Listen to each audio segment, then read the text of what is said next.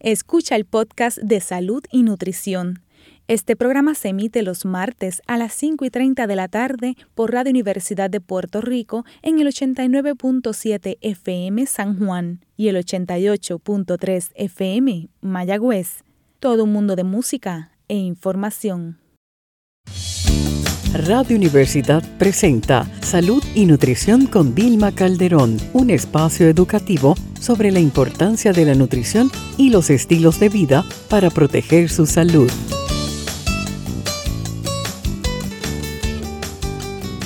Muy buenas tardes, Puerto Rico. Les habla Vilma Calderón, licenciada en Nutrición y Dietética, educadora en diabetes, entrenadora personal, neurocoach y la moderadora de su programa Salud y Nutrición con Vilma Calderón, ahora por Radio Universidad en el 89.7.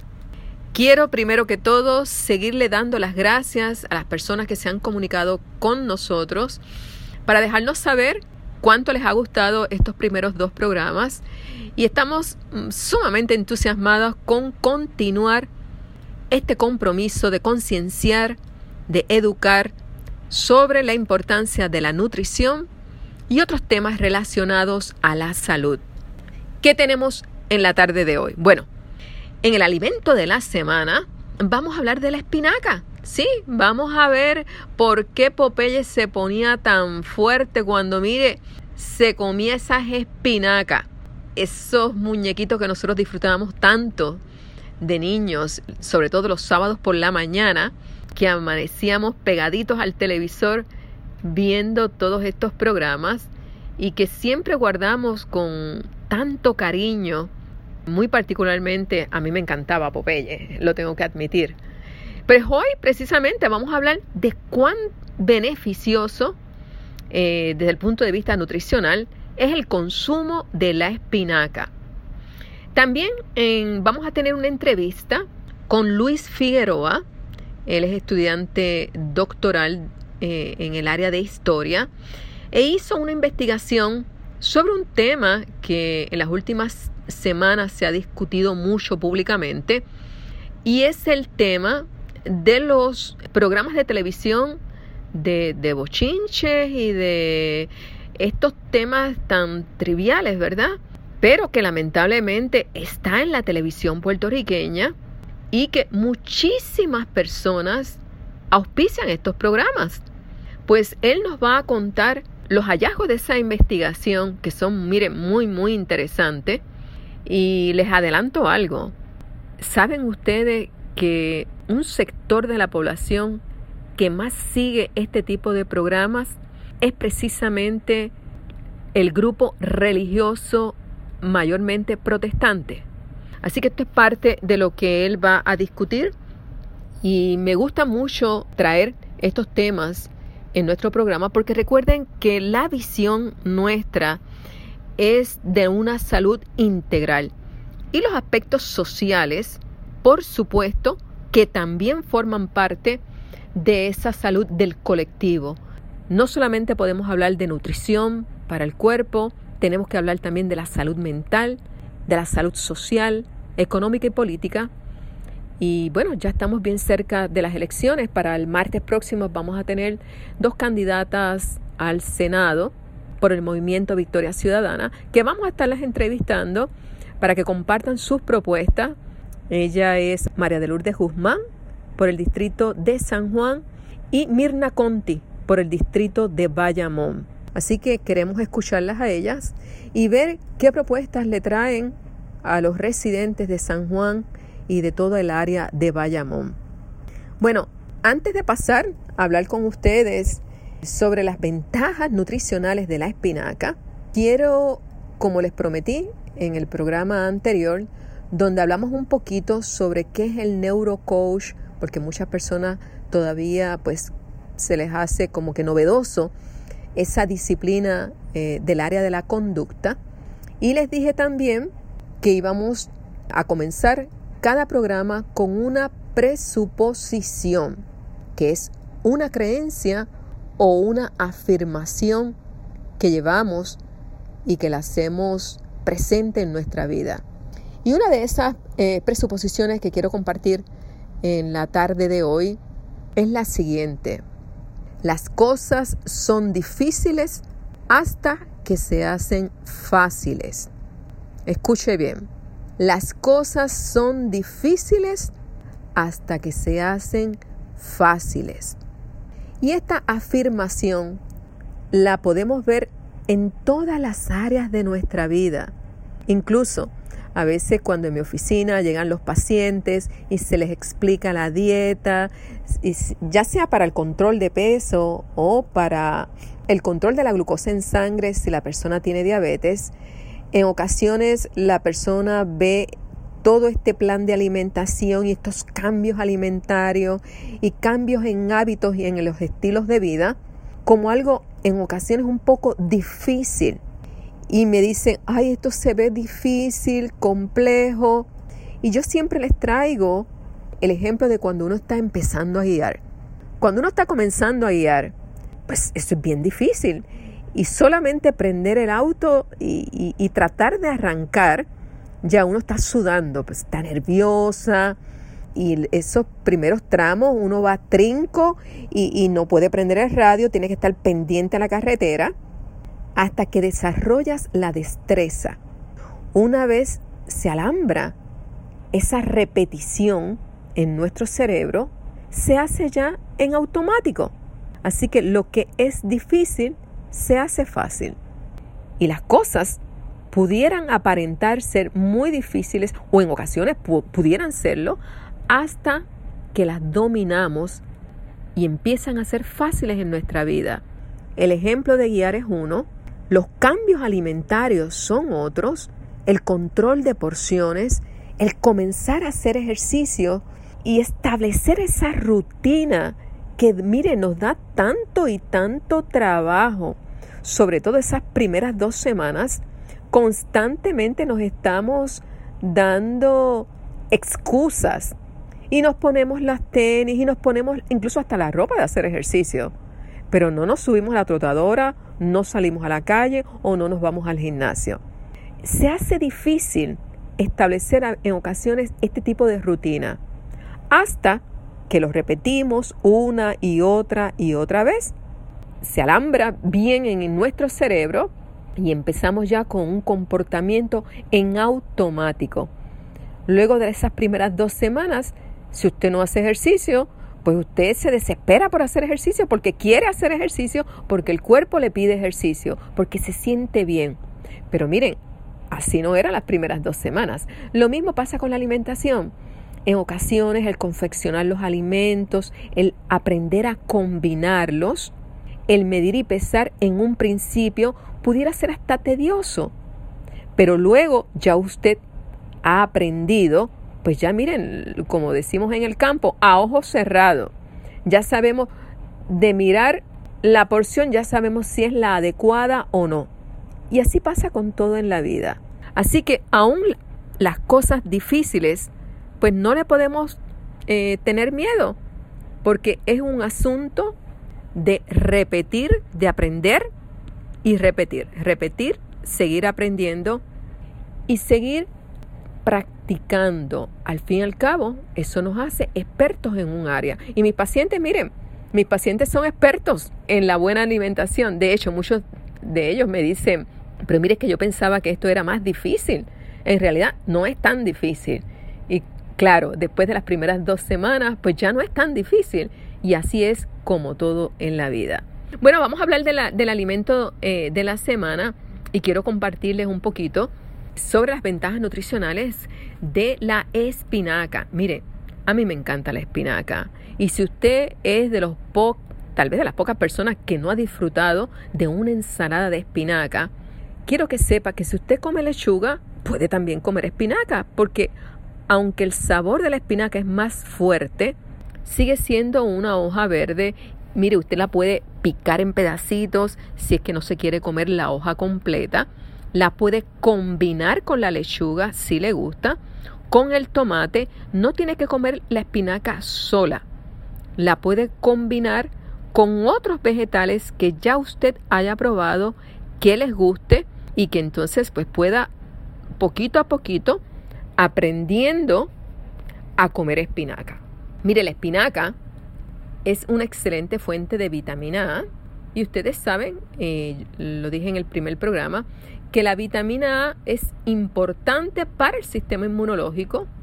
Además, la vitamina A ayuda a evitar la ceguera nocturna y por supuesto que ayuda en la prevención de infecciones. La espinaca también es buena fuente de vitamina K. La vitamina K es importante para la coagulación y formación y reparación de huesos. Pero también la espinaca aporta vitamina C. Y ustedes saben que la vitamina C es antioxidante, ayuda a la cicatrización, evita el sangramiento de las encías, reduce los síntomas del asma y los catarros, fortalece el sistema inmunológico, es necesaria para la formación del colágeno y ayuda a la absorción del hierro. Así que la vitamina C, como yo le explicaba a mi hijo de pequeño, es muy amiga del hierro. Si usted tiene problemas de anemia, pues algo que puede hacer es tomar vitamina C con las comidas porque la vitamina C aumenta en un 30% la absorción del hierro de los alimentos. Y de hecho, la espinaca también contiene hierro y calcio. Y ustedes saben que el hierro es importante para la formación de hemoglobina y el calcio indispensable para la salud de los dientes, huesos, para la transmisión de impulsos nerviosos, para la contracción muscular y regulación del pulso cardíaco y también para el control de la presión arterial.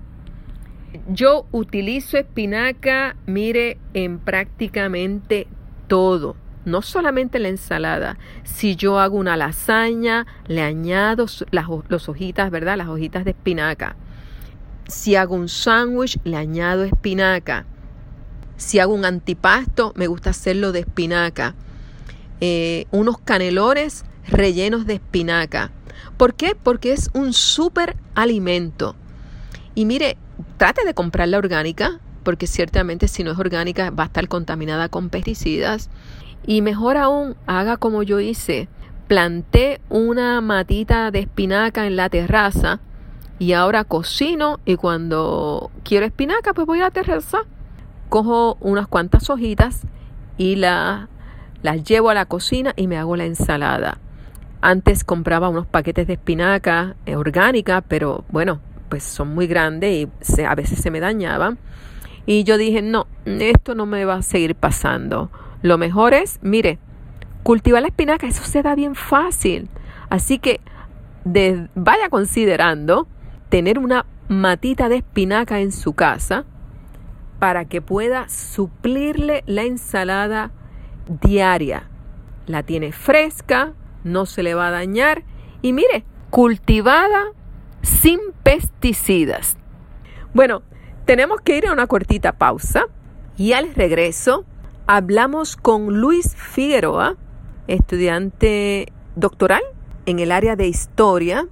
Fue también estudiante del Seminario Evangélico de Puerto Rico, tiene una maestría en teología y nos va a hablar sobre una investigación que realizó sobre estos programas de chismes y que revela sobre la sociedad puertorriqueña.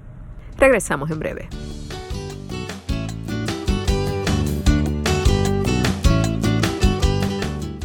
Está escuchando el podcast de salud y nutrición. Este programa se emite los martes a las 5 y 30 de la tarde por Radio Universidad de Puerto Rico en el 89.7 FM San Juan y el 88.3 FM Mayagüez. Todo mundo de música e información. Están escuchando Salud y Nutrición con Vilma Calderón.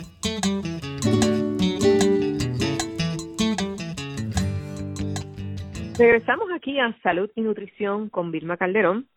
Soy Vilma Calderón y en esta sección en particular quiero tocar como primer tema social, un tema que se ha estado discutiendo en las últimas semanas en la palestra pública sobre el asunto de los programas de chisme en la televisión puertorriqueña.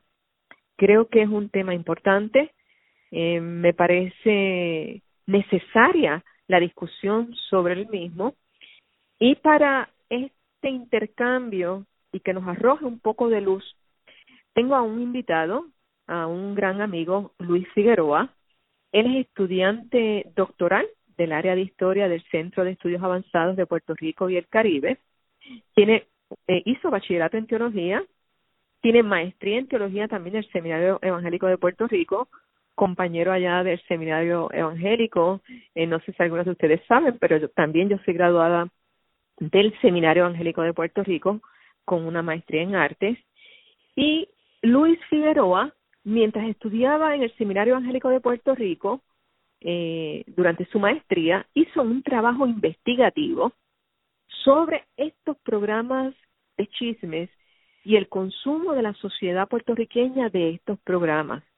Esta investigación va a ser publicada y lo tenemos en la tarde de hoy eh, para que nos cuente un poquito sobre este trabajo, estos estudios que hiciste y cómo estos programas de chismes eh, se consume en nuestra sociedad puertorriqueña y que revela el mismo. Luis, eh, buenas tardes y gracias por estar con nosotros. Sí, buenas tardes, Vilma, a ti, a tu audiencia y gracias por la oportunidad de, poder conversar con, con tu público sobre este tema.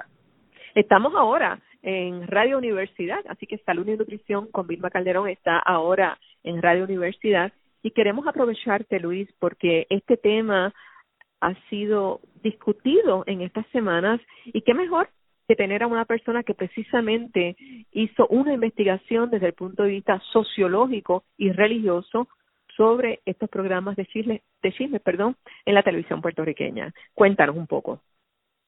Sí, pues mira, eh, ese trabajo yo lo realicé hace ocho años atrás, cuando yo, eh. Desarrollaba mis estudios de maestría en el seminario y eh, tomé un curso eh, que se llamaba eh, Estudio de la Realidad Puertorriqueña. Entonces, eh, nos daban la opción como trabajo final de hacer una investigación donde escogíamos eh, lo que desde la perspectiva del curso se llamaba un texto cultural, ¿verdad? Un texto cultural es todo aquello que se produce en determinada cultura, determinada sociedad, que puede ser un programa radial, un anuncio, una canción, un poema, un libro, eh, y programas televisivos igualmente. Así que eh, cuando nos dieron esa opción de poder escoger el, trabajo final para ese curso, pues quise acercarme a, a los programas de chisme, eh, porque hasta donde yo sabía, pues eso no se había abordado, eh, por lo menos en aquel momento, no se había abordado desde una perspectiva quizá académica y particularmente teológica, ¿verdad? Teológica. Eh, así que me atreví, me atreví, lo consulté con, con el profesor en aquel momento y él pues me dio, me dio la autorización para poder eh, llevar a cabo este trabajo y bueno, pues comenzamos a, a, trabajar en él.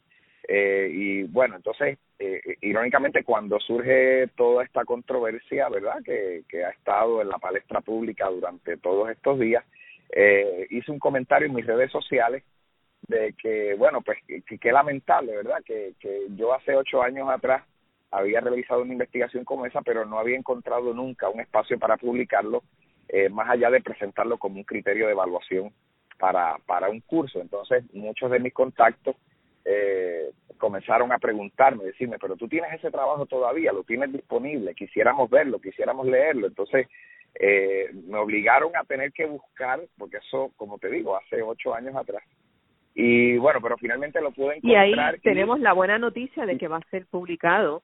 Eh, esto nos alegra muchísimo. Pero Luis, cuéntanos, ¿cuáles fueron tus hallazgos? Pues mira, el primer hallazgo, el primer hallazgo que, ¿verdad? Que, que, que encuentro, eh, que identifico en, en el trabajo es que eh, quienes más apoyan este tipo de programa de chisme eh, es la comunidad religiosa, principalmente evangélicos, ¿verdad? Eh, son los que más apoyan este tipo de, de.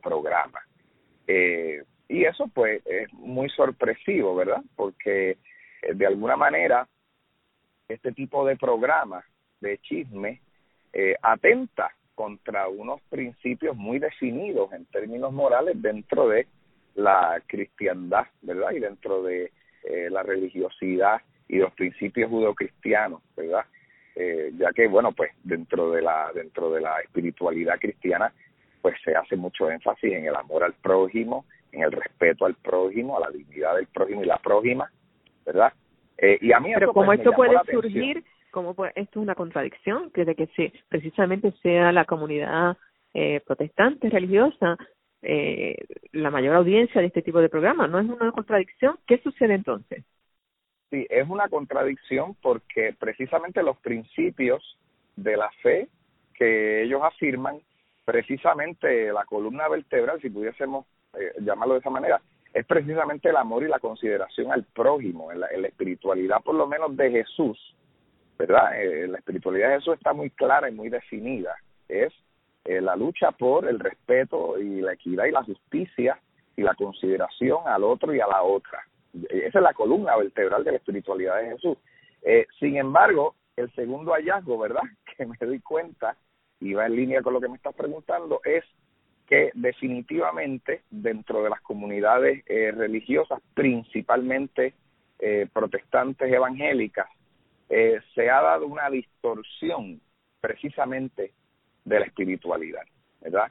en el camino algo ha pasado, sí, en el camino algo ha ocurrido que se ha perdido la, la esencia, se ha perdido el foco de la genuina espiritualidad desde, desde el planteamiento de la figura que se convierte en, eh, en fundamento o, en base para construir toda su experiencia religiosa, que es Jesús, ¿verdad? Eh, algo ha pasado. Bueno, pues al parecer, yo creo que la espiritualidad dentro del mundo religioso protestante se ha enfocado más en el ritual, se ha enfocado más en la práctica cúltica, en la práctica ritualista y han olvidado, ¿verdad?, que de acuerdo a Jesús y de acuerdo a muchos profetas, la espiritualidad eh, genuina, auténtica, nutridora, es la espiritualidad que toma en cuenta al ser humano y toma en cuenta, ¿verdad?, eh, la, dignidad y el respeto que merece, ¿verdad?, eh, gira en torno alrededor de del ser humano como como como elemento clave, el respeto humano, ¿verdad? la justicia que se le puede hacer al ser humano, la dignidad, el respeto al derecho del ser humano. Y eso al parecer en el camino se ha perdido. Entonces, eh, se ha desarrollado una espiritualidad eh, más del comportamiento en términos de vigilar lo que lo que es o no correcto desde desde unos lentes que ellos han desarrollado eh, antes de atender la dignidad del ser humano, ¿verdad? Así que yo entiendo que por ahí son los, los dos hallazgos principales que yo eh, fui encontrando en ese en ese escrito, en esa investigación. Por un lado, que, podemos decir, Luis, disculpa la interrupción, que ha habido una deformación de lo que es la espiritualidad. Eh, correcto, correcto. Y, y ese, entiendo por lo que me dice que es el hallazgo principal. Pero yo te quiero preguntar, Luis, ¿por qué este tipo de programa es tan adictivo? ¿sabes? Porque por un lado vemos la, esa deformación de la espiritualidad que se ha, eh, que ha cambiado eh, para mal. Pero entonces, ¿por qué este tipo de programa, yo me pregunto y te pregunto, es tan adictivo en tantas personas? Sí, pues mira, una de las cosas que yo propongo en, en el trabajo de investigación es que este tipo de programa de chisme abren una puerta eh, a la intimidad, ¿verdad? De, de estas figuras, ¿verdad? Y entonces cuando, cuando se abre la puerta a la intimidad de, de estas figuras, se desarrolla una dinámica de poder, ¿verdad? Entre el espectador y eh, la información que se está ventilando a través de esas interioridades. Entonces comienza, para mí lo más peligroso de todo esto es que eh, se comienza un, un mercadeo de la vulnerabilidad humana, ¿verdad? Y para mí eso es muy peligroso porque al, al comenzar, cuando estos programas de chismes comienzan a mercadear con la vulnerabilidad humana, eh, pues entonces hay un consumidor, que es el espectador y la espectadora, hay, hay un consumidor y consumidora que está ahí, y entonces se desarrolla una dinámica eh, transaccional, porque eh, el espectador y espectadora, ¿verdad? Comienza a eh, consumir eso y se cosifica al ser humano, ¿verdad? La, la, persona comienza a consumir esa, esa puerta que se le abre a la intimidad y a la fragilidad y a la vulnerabilidad, a la experiencia humana, porque la experiencia humana también trata de eso, trata de fracasar, trata de, de ser vulnerable, porque es parte de la experiencia humana, pero cuando se abre la puerta, cuando, cuando se mercadea la vulnerabilidad, ¿verdad? Y se convierte todo en un circo de esa vulnerabilidad, eh, se abre esa puerta esa intimidad y se comienza a desarrollar, como te mencionaba, una, una dinámica transaccional donde el espectador y espectadora eh, cosifica, cosifica a esa persona eh, y, y, entonces se genera también una dinámica de poder, ¿verdad? Entonces, este asunto de abrirnos las puertas a la intimidad de, de, de otra persona, ¿verdad? Y ver su vulnerabilidad y su fragilidad, eh, es algo que al parecer logra conectar a, a los espectadores y espectadoras. Entonces, más peligroso aún es que muchos de estos programas de chismes, para poder justificar ¿verdad? El mercadeo, el convertir el ser humano en mercancía, ¿verdad? Eh, a través de banalizar lo que es su experiencia humana. Eh, lo peligroso de, esto es que en ese proceso ellos se proyectan como los custodios, irónicamente, como los custodios de la moral y de la justicia.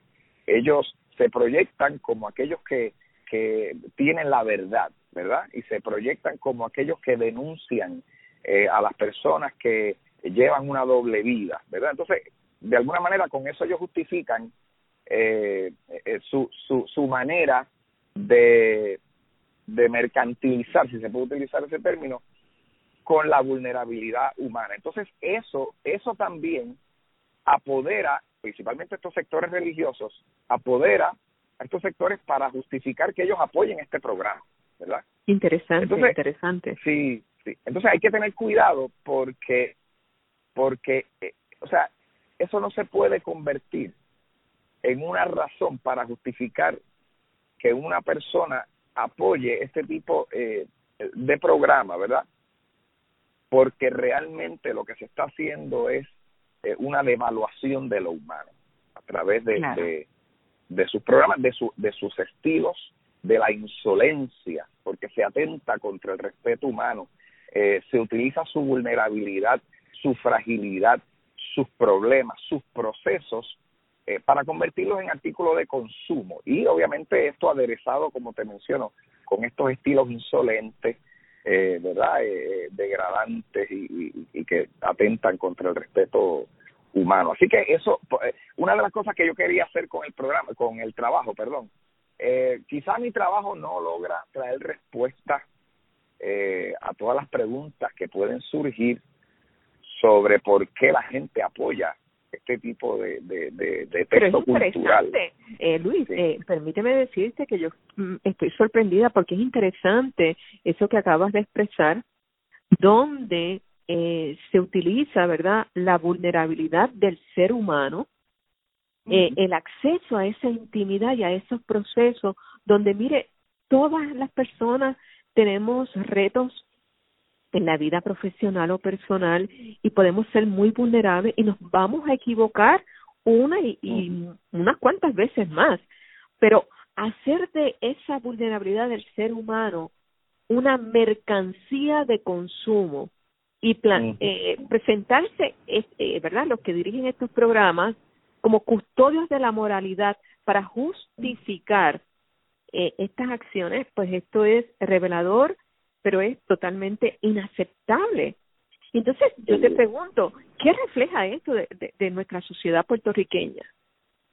Pues mira, una de las cosas que yo concluyo en el trabajo, una vez más, yo no pretendo dar respuesta a, o sea, todas las respuestas, esto es una propuesta, ¿verdad?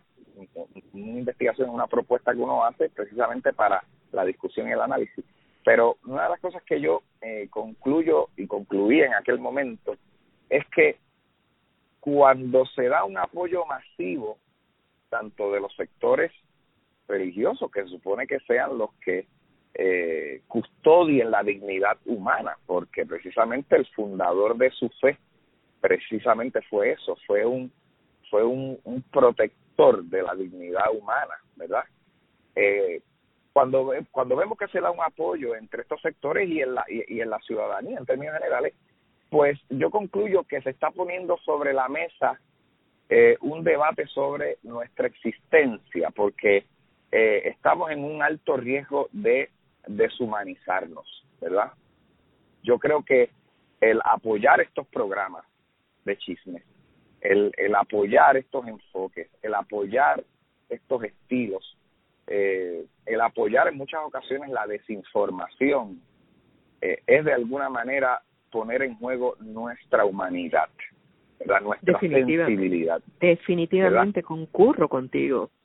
Este, Entonces, ¿qué, qué, mensaje final tú tienes para la gente que nos está escuchando? Este, ya se nos está terminando el tiempo y quisiera pues que, que nos des un mensaje eh, final. Eh, tú fuiste también, eh, eres profesor, pero eres eh, también fuiste pastor de una iglesia. Eh, Eres un académico, o sea que tienes distintos sombreros para abordar este tipo de, de discusión.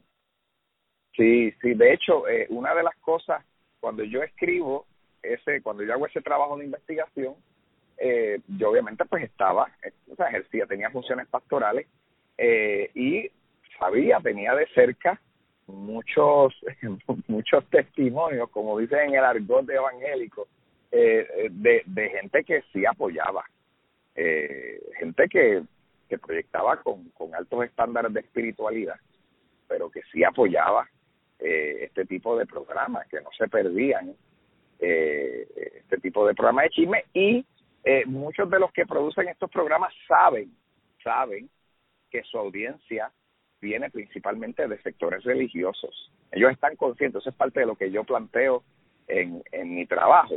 Así que yo creo que este asunto, estas controversias que surgen a raíz de estos programas, ponen sobre la mesa este asunto de la eh, humanidad eh, y del peligro de deshumanizarnos. Tenemos que poner sobre la mesa, tenemos que discutir nuevamente estas éticas solidarias, ¿verdad? Tenemos que poner sobre la mesa nuevamente estas discusiones, particularmente dentro de las instituciones religiosas. Y se tiene que hacer una autocrítica, ¿verdad? Tiene que haber una autocrítica. ¿Cuáles son los enfoques que se están trabajando dentro de las instituciones religiosas?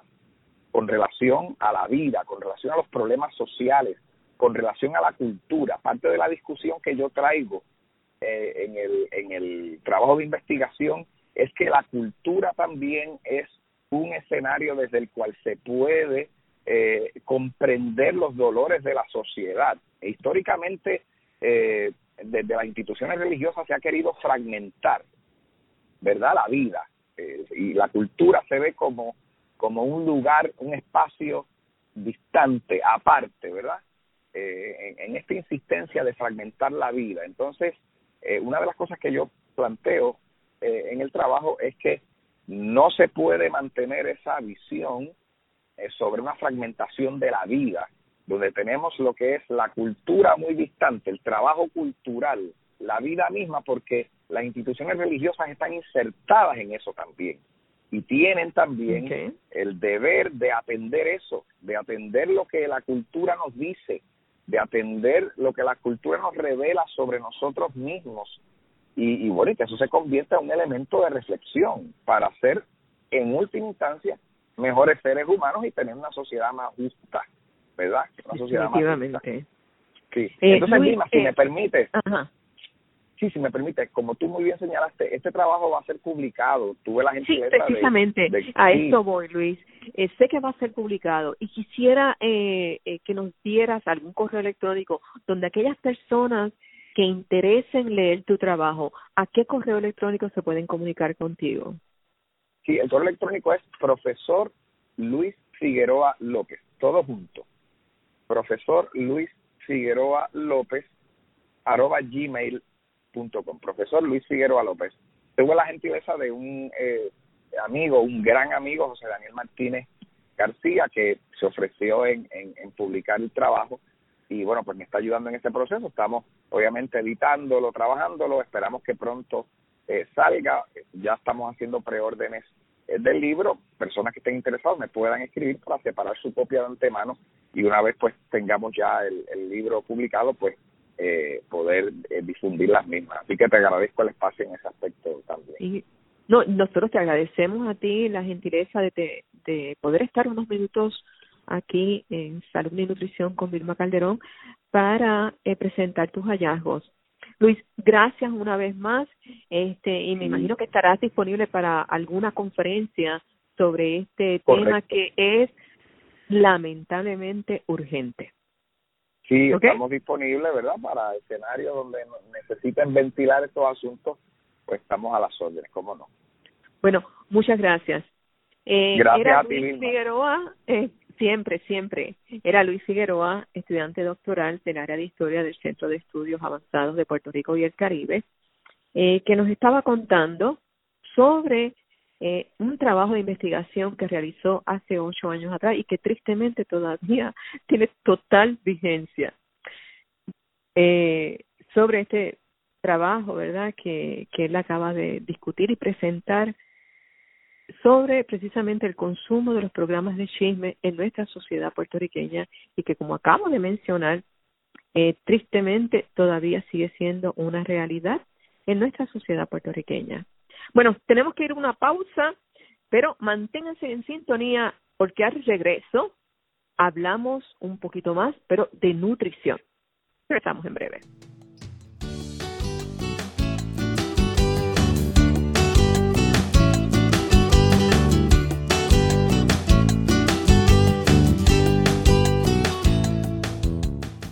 Está escuchando el podcast de salud y nutrición. Este programa se emite los martes a las 5 y 30 de la tarde por Radio Universidad de Puerto Rico en el 89.7 FM San Juan y el 88.3 FM Mayagüez.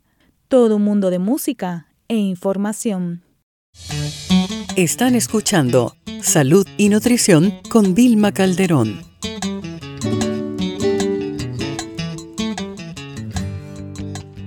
Soy Vilma Calderón y regresamos aquí a Salud y Nutrición con Vilma Calderón, ahora por Radio Universidad en el 89.7. Bueno, y en este segmento eh, quiero hablar de una condición médica que muchísimas personas sufren, algunas de ellas lo desconocen, pero miren, conocen muy bien sus síntomas. Yo quiero aprovechar este segmento eh, para hablar sobre la hipoglucemia reactiva. Miren, esto es una condición tan y tan frecuente, no solamente en los pequeñitos, en los niños, las niñas, en los adolescentes, en los adultos. Y mire, y está, como yo digo, esto está, eh, yo no sé si yo veo más pacientes con diabetes o más pacientes con hipoglucemia, porque realmente es altamente frecuente. Y yo quiero detenerme porque por ahí viene el día de, eh, del trick or treat, de Halloween, y aunque bajo esta pandemia posiblemente no lo vamos a estar celebrando de igual forma, muchos se van a buscar los medios para de algún modo eh, llevar a cabo algún tipo de celebración. Y para mí lo peor que tiene esta celebración precisamente es el consumo de dulces. El programa próximo, el martes próximo, vamos a estarle dando unos consejitos, mire, para no tener que estarle dando tantos dulces a nuestros niños. El azúcar es tóxica, hace daño. Vamos a buscar otros modos de celebrar, si es que usted decide celebrar el Halloween. Yo tengo un amigo pediatra que siempre me decía, Vilma, después del día de Halloween, como esa semana se me llena la oficina con niños con hipoglucemia. Y precisamente porque el azúcar exacerba la condición. Y si no lo sabían, pues con ese consumo tan alto de azúcar, pues obviamente se manifiesta esta condición médica. Mire, yo les voy, quiero mencionar ahora algunos eh, síntomas de esta condición médica que se conoce como hipoglucemia reactiva, que se reconoce, ¿verdad? Eh, cuando los niveles de glucosa están bajos.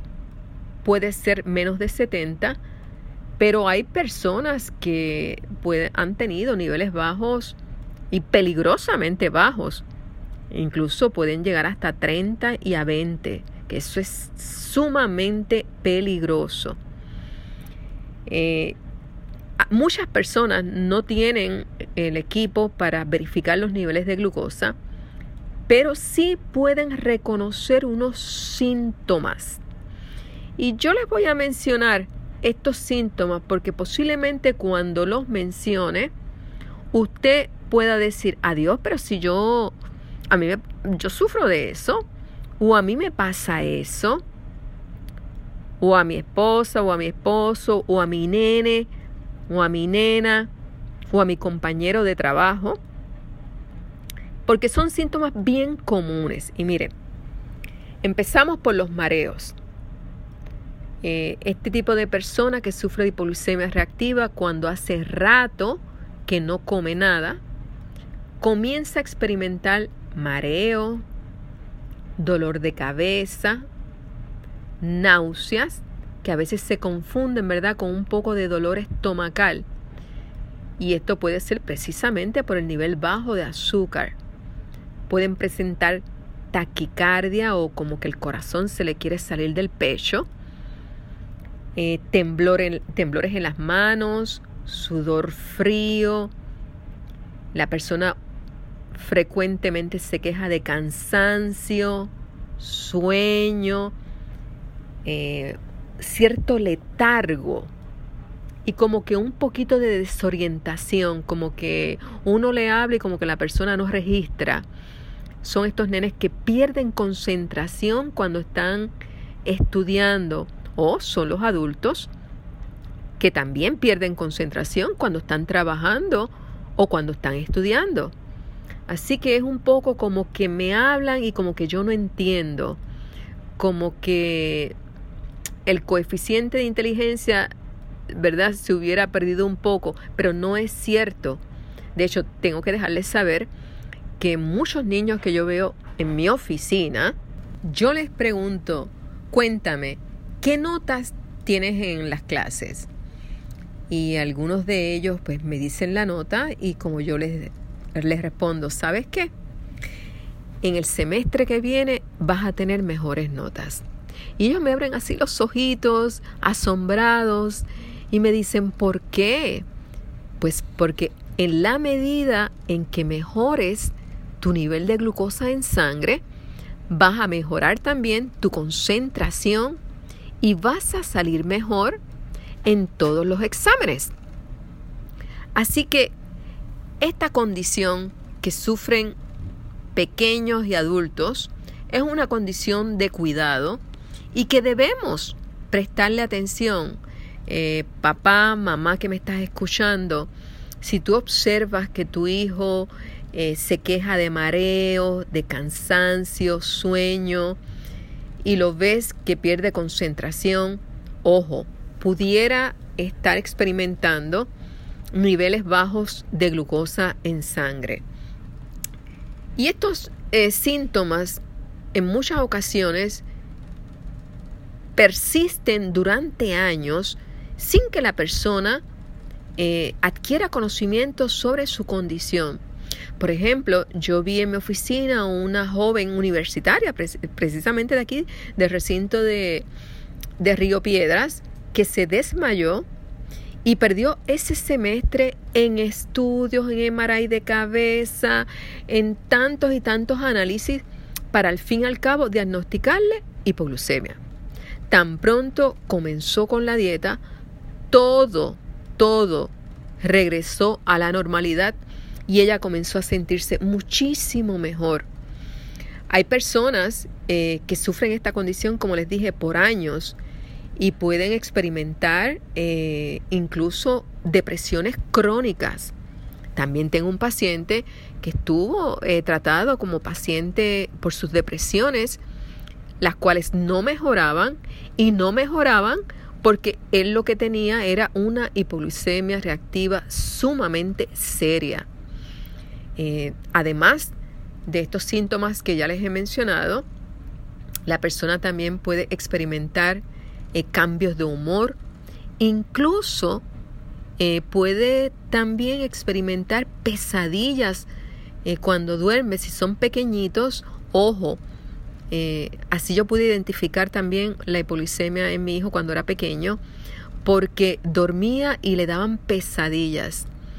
Y el asunto es que cuando estas personas están durmiendo, les baja el nivel de glucosa en sangre. Y vienen pues pesadillas, trastornos, ¿no? O son también las personas que se levantan de mal humor, muchas veces se levantan con niveles bajos de glucosa o es el tip, la típica persona que, mire, cuando tiene hambre uno no se le puede acercar al lado. Ellos como que ladran, muerden y comen. O sea, es estas personas que se ponen de un mal humor terrible cuando tienen hambre. Porque hoy, hoy a, a todos nos da hambre y queremos comer. Pero hay un grupo de personas que cuando tienen hambre, como, ¿verdad? Como dicen otros, es que no hay quien le beba el caldo tienen que comer porque su comportamiento, su conducta sufre por estos niveles de glucosa bajos. Quiero dejarles saber a ustedes que la hipoglucemia reactiva no se controla con medicamentos. No hay medicamentos para esta condición médica. Se controla con dieta. Aquí lo importante es seguir una dieta sin azúcares refinadas, una dieta por supuesto balanceada, con tres comidas, tres meriendas y bueno, en ocasiones la persona puede necesitar a veces cuatro meriendas.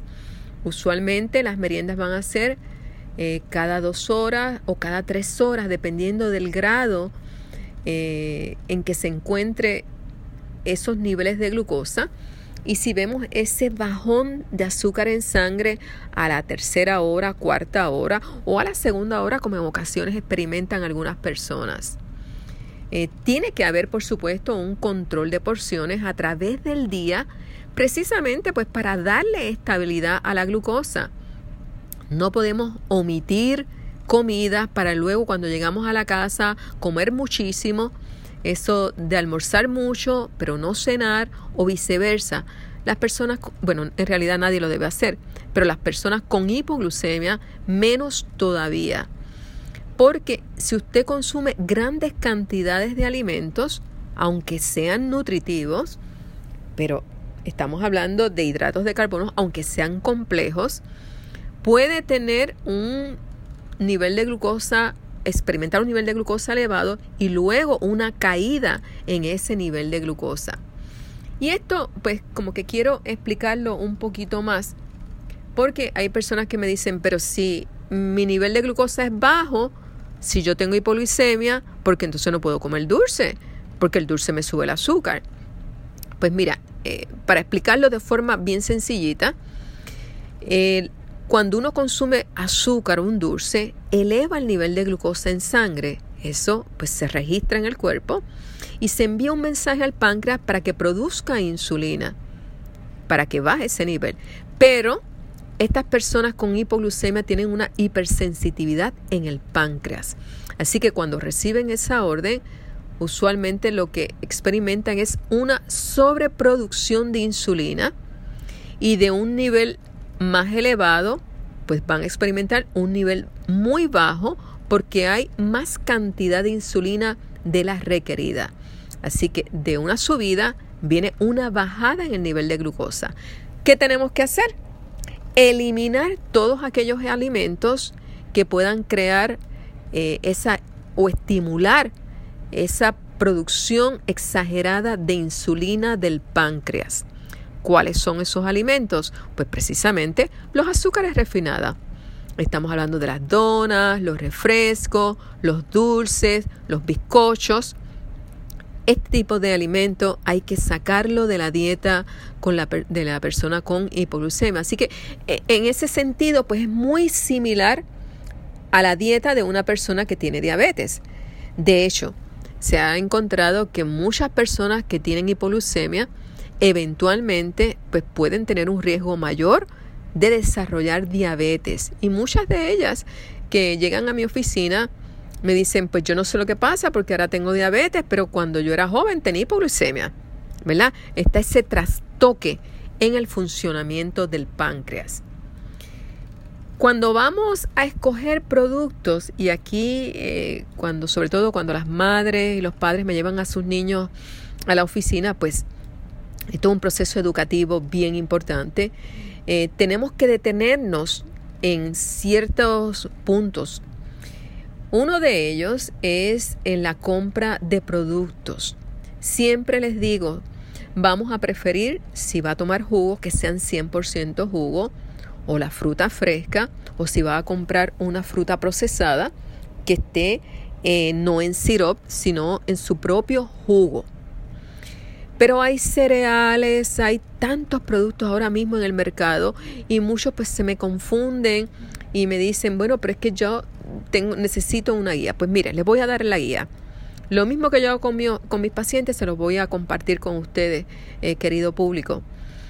Y es que usted se va a fijar en la parte de la etiqueta, pero específicamente en la parte de los ingredientes. Ahí es donde nos vamos a detener.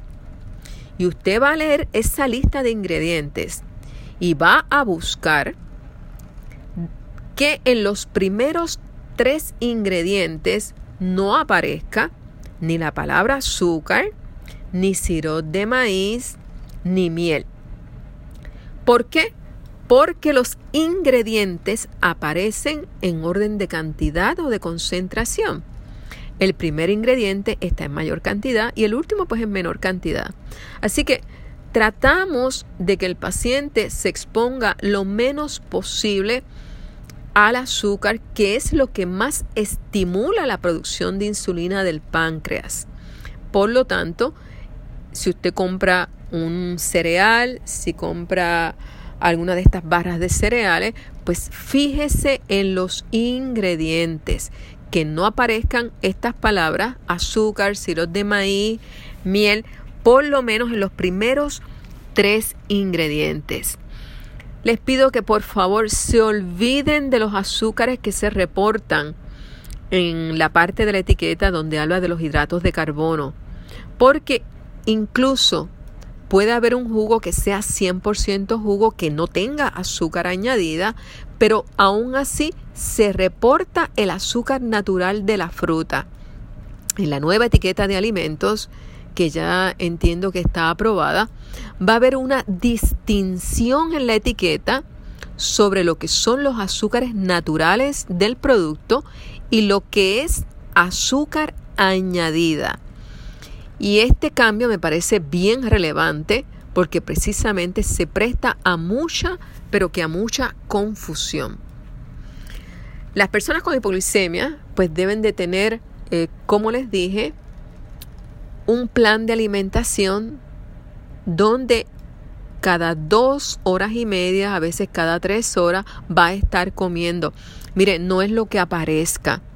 Tenemos que tomarnos un poquito de tiempo para planificar las comidas y planificar también eh, esas meriendas.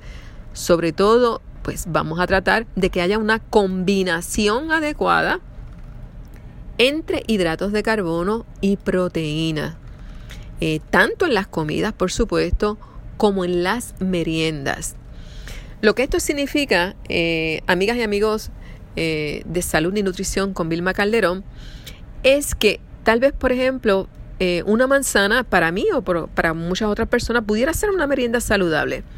Pero para una persona con hipoglucemia no es suficiente porque los hidratos de carbono se metabolizan muy rápido, así que ese nivel va a bajar eh, y no queremos que baje. Así que necesitamos una combinación de hidratos de carbono y de proteína. ¿Por qué? Porque la proteína tarda más en metabolizarse y una vez se ha metabolizado ya esos hidratos de carbono, pues entra como, como para sustentar un poco, mantener ese nivel de glucosa. Así que pudiera ser una combinación, por ejemplo, de cottage cheese con fruta. Eso es una merienda saludable. tal vez una rebanada de pan orgánico eh, con mantequilla de maní, eh, que tiene un poquito de proteína. y cuando compre la mantequilla de maní, recuerde comprarla sin azúcar, porque hay por ahí mantequilla de maní y mantequilla de maní. Podemos seleccionar un yogurt como una excelente fuente de merienda. Al yogur le podemos añadir almendras. Las almendras son fuente de grasa y también van a ayudarnos a retrasar un poquito esa digestión que a veces es demasiado rápido, rápida en estas personas. Hay distintas alternativas, sobre todo hay que cuidar esa merienda de la noche para que la persona eh, mientras duerma pues no le baje el nivel de glucosa en sangre y mire se despierte con sonreída y no con ese mal humor que muchas personas con hipoglucemia eh, experimentan en las mañanas. Recuerden amigas y amigos que estamos en Facebook, nos puedes seguir en las redes bajo Salud y Nutrición con Vilma Calderón. Pueden entrar, regalarnos un like y contactarnos. Nos pueden hacer preguntas, sugerir temas. Eh, y yo normalmente leo los mensajes.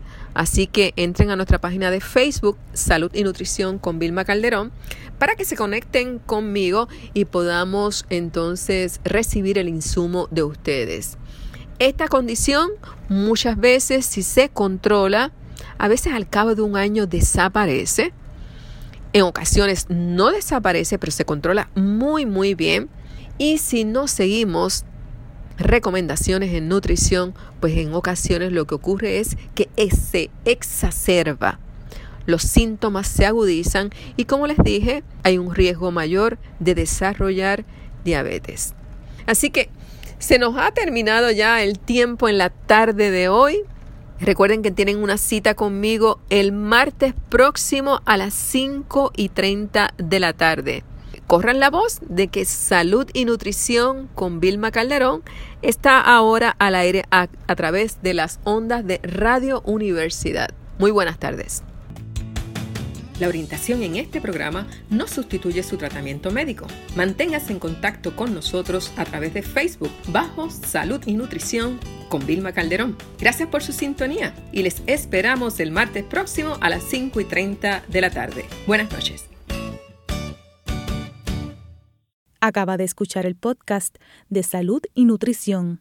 Le invitamos a que nos sintonice los martes a las 5 y 30 de la tarde por Radio Universidad de Puerto Rico en el 89.7 FM San Juan y el 88.3 FM Mayagüez. Todo un mundo de música e información.